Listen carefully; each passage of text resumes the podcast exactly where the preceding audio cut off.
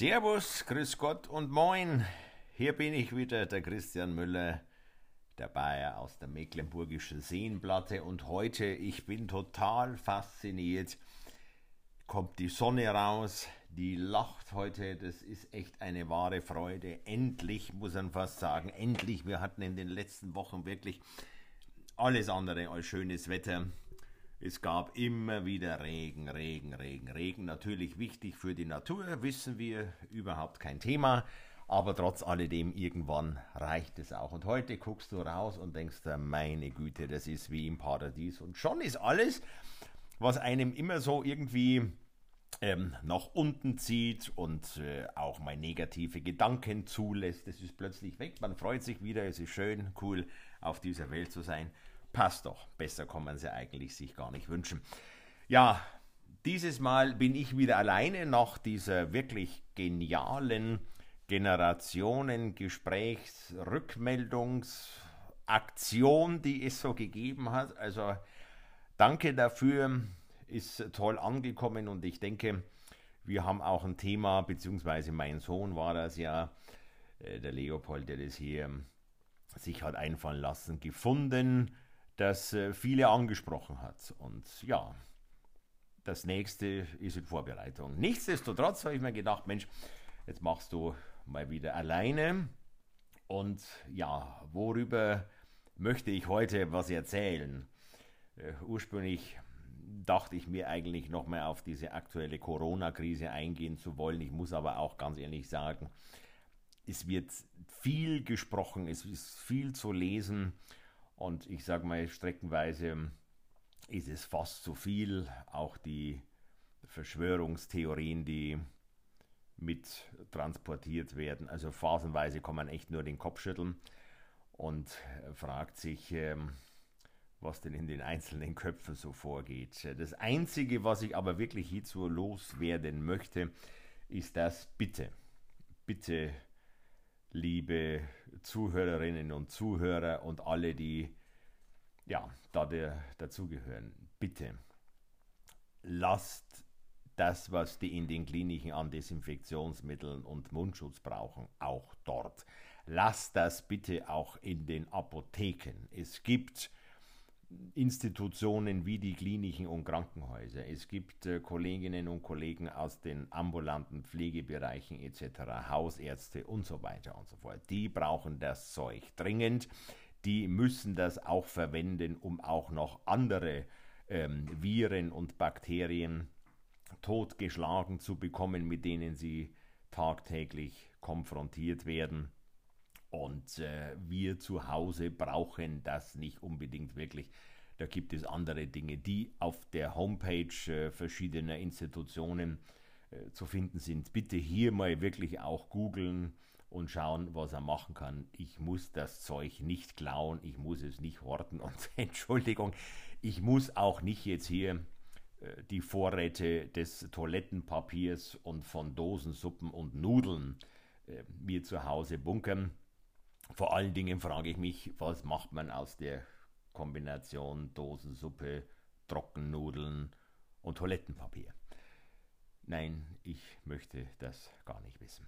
Nein, ich habe mir heute auf den Zettel eines aufgeschrieben und da steht wirklich nur diese das drauf, was ich jetzt vorlese, nämlich 1 plus 1 ist 7.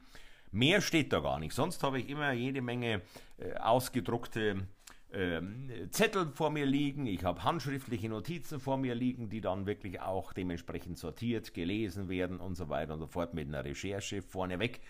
Heute steht auf dem Zettel 1 und 1 ist 7. Natürlich für Mathematiker äh, so falsch kann man eigentlich gar nicht rechnen, aber es ist keine Rechnung, es ist kein Ausflug in die höhere Mathematik.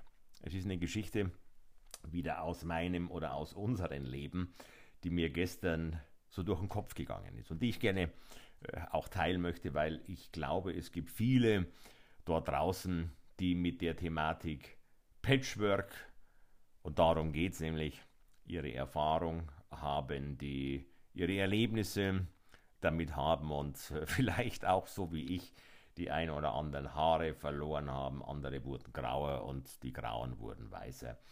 Aber ja, davon in den nächsten Minuten mehr. Ja, 1 und 1 ist am Ende 7, so ist es bei mir gewesen, so ist es bei uns äh, gewesen oder ist ja immer noch so.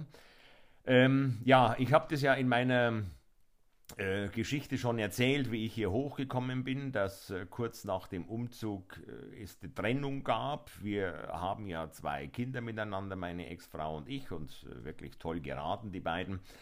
Und ähm, ja, dann kommt natürlich irgendwann der Tag, da lernt man dann eine neue ähm, Person kennen, eine neue Frau. Und ähm, ja, wie sich dann natürlich auch sehr schnell herausstellt, äh, hat sie auch einen Sohn aus ihrer ersten Ehe. Und dann äh, kommt natürlich erstmal, ja klar, die, die Schmetterlinge natürlich sowieso. Und dann kommt natürlich irgendwann der Tag, wo man sagen muss, so, jetzt ähm, können wir diese Geschichte ja nicht mehr ähm, unter den Teppich kehren, dass ähm, wir uns ineinander verliebt haben, dass wir uns ineinander verschossen haben. Das muss ja auch quasi mit den Kindern kommuniziert sein.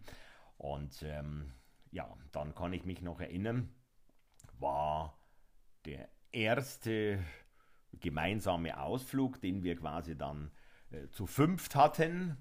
Ähm, in einen Zoo. Das war richtig lustig und äh, ich muss ehrlich gestehen, ich konnte eigentlich die, die paar Tage vorher schon gar nicht mehr richtig schlafen, weil einem viele Gedanken durch den Kopf gehen. Da ist genau wieder diese Situation, die man dummerweise als Erwachsener ja auch hat. Man, das muss alles irgendwo analysiert sein, das muss besprochen sein. Man guckt und schaut und recherchiert. Ähm, man blättert vielleicht auch so in dem ein oder anderen Ratgeber und geht dann in diese Situation. Und dann ist es ganz interessant aus der Vergangenheit heraus sich daran zu erinnern, dass das den Kindern eigentlich wurscht war. Die stehen sich gegenüber, die gucken sich an und äh, verschwinden dann auf dem Spielplatz und man guckt das sehr freudig zu und das muss ich tatsächlich jetzt auch im Nachgang und mittlerweile sind es ja jetzt zwölf Jahre her auch zugeben, man bleibt trotz alledem ähm, auf Hab-Acht-Stellung, weil man natürlich dieses Gluckenhafte und äh, wie ist denn das andere Kind so, was macht denn der so und so weiter und so fort und möchte dann natürlich immer mit der schützenden Hand. Und das ist echt interessant. Die Kinder, die Kinder machen ihr Ding und äh, der Erwachsene versucht irgendetwas äh, zu machen, was eigentlich nicht ähm, immer zielführend ist. Aber ganz ehrlich, das weiß man auch äh, hinten raus erst. Ja, und so war diese erste BG also wirklich sehr lustig gewesen. Und ähm, ja, dann kommen natürlich weitere, die zweite, die dritte, die vierte, die fünfte Begegnung. Irgendwann äh, offenbart man natürlich auch den Kindern, dass man äh, zusammenzieht. Dann wird natürlich das Haus ein bisschen äh, umgebaut. Dann gibt es natürlich auch hier räumliche Veränderungen und so weiter. Und ja, ähm, es bleibt an dieser interessanten Strategie, dass man als Erwachsener sich immer gehalten fühlt, irgendwelche Dinge zu machen. Natürlich, natürlich ist ein Stück weit das Ganze ja erklärbar, weil wir natürlich in erster Linie auch versuchen, die, die, die Kinder zu schützen. Natürlich, wir haben aber auch jeder seine unterschiedlichen Erziehungsvorstellungen, Erziehungsmethoden, eine Erziehungsmethodik. Und das muss ja auch alles irgendwo ineinander äh, zusammenführen. Und dann ist ja es hier nicht vorbei, dann gibt es ja noch ähm, unterschiedliche Arten von äh, Großeltern, die einen so, die anderen so, die einen sind vielleicht ein bisschen offener und ähm, machen da das Ding eigentlich wirklich sehr, sehr gut. Die anderen sind dann natürlich vielleicht auch ein bisschen eifersüchtig in der einen oder anderen Richtung. Also es ist ein interessantes Phänomen tatsächlich, dass das größte Problem nicht das ist, wie bringe ich die Kinder zusammen, sondern das größte Problem ist in der ganzen logistischen Abwicklung und so weiter und so fort. Das sind, das sind wir, das sind äh, die Eltern, die hier viel mehr Wirbel machen und viel mehr Probleme sehen, die eigentlich, zumindest war es bei uns so, gar nicht so vorhanden sind.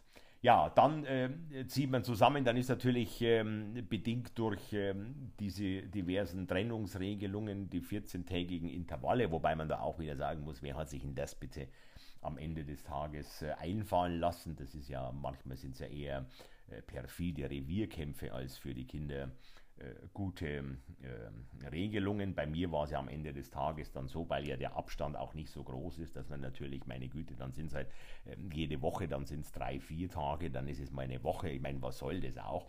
Aber natürlich, und auch das lernt man in solchen Situationen, sind es halt oftmals auch ähm, äh, die getrennt wurdenen Eltern, beziehungsweise Ehemänner, so muss man sagen, die Ehemänner, die quasi getrennt wurden. Also ähm, wenn die Frau sagt, mir reicht's, dann kann es ja mal sein, dass der eine oder andere durchdreht. Das haben wir auch erlebt.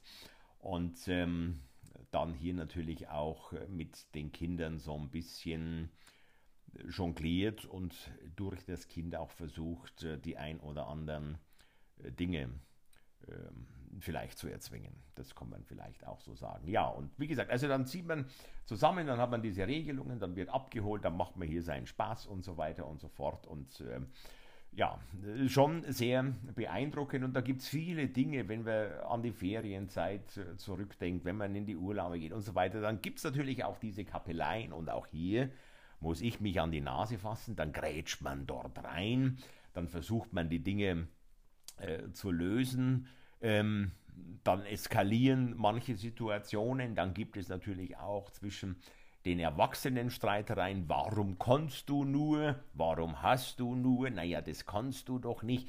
Also diese ganze Bandbreite, weil man natürlich um sein Kind irgendwo aus einer Situation herauszulösen, das Kind des Partners, ähm, ja, schimpfen musste. Wir können das ja ruhig mal so benennen. Ähm, das ist aber natürlich auch falsch. Dann gucken die anderen wieder, weil ja dann plötzlich die Erwachsenen irgendwo, also wirklich, äh, da entstehen Situationen irgendwann, wenn ich mal ganz, ganz viel Zeit habe, setze ich mich hin und ähm, schreibe ein Buch zu dieser Thematik. Ja, und ähm, wie gesagt, toll, wie die Kinder das tun. Bei uns ist es ähm, vom, vom Alter her der älteste, also der erste äh, Sohn von, von meiner Frau jetzt, der ist ähm, jetzt 18 geworden letztes Jahr. Mein ältester, der wird 17.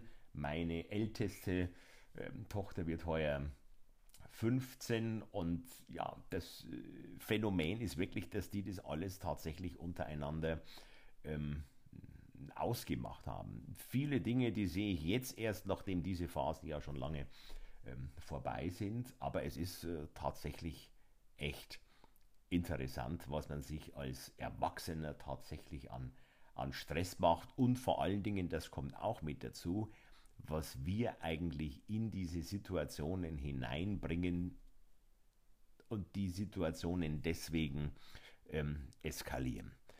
Ja, heute haben wir natürlich, während andere Eltern sagen, so jetzt sind die, äh, die Kinder aus dem Gröbsten raus und wir genießen jetzt unser Leben, haben wir das natürlich Genuss auch, ganz klar, aber wir haben, wir haben nicht aufgehört, sondern wir haben tatsächlich weitergemacht und deswegen haben wir nochmal zu zweit ähm, zwei äh, Kinder bekommen, nochmal einen Jungen und ein Mädchen.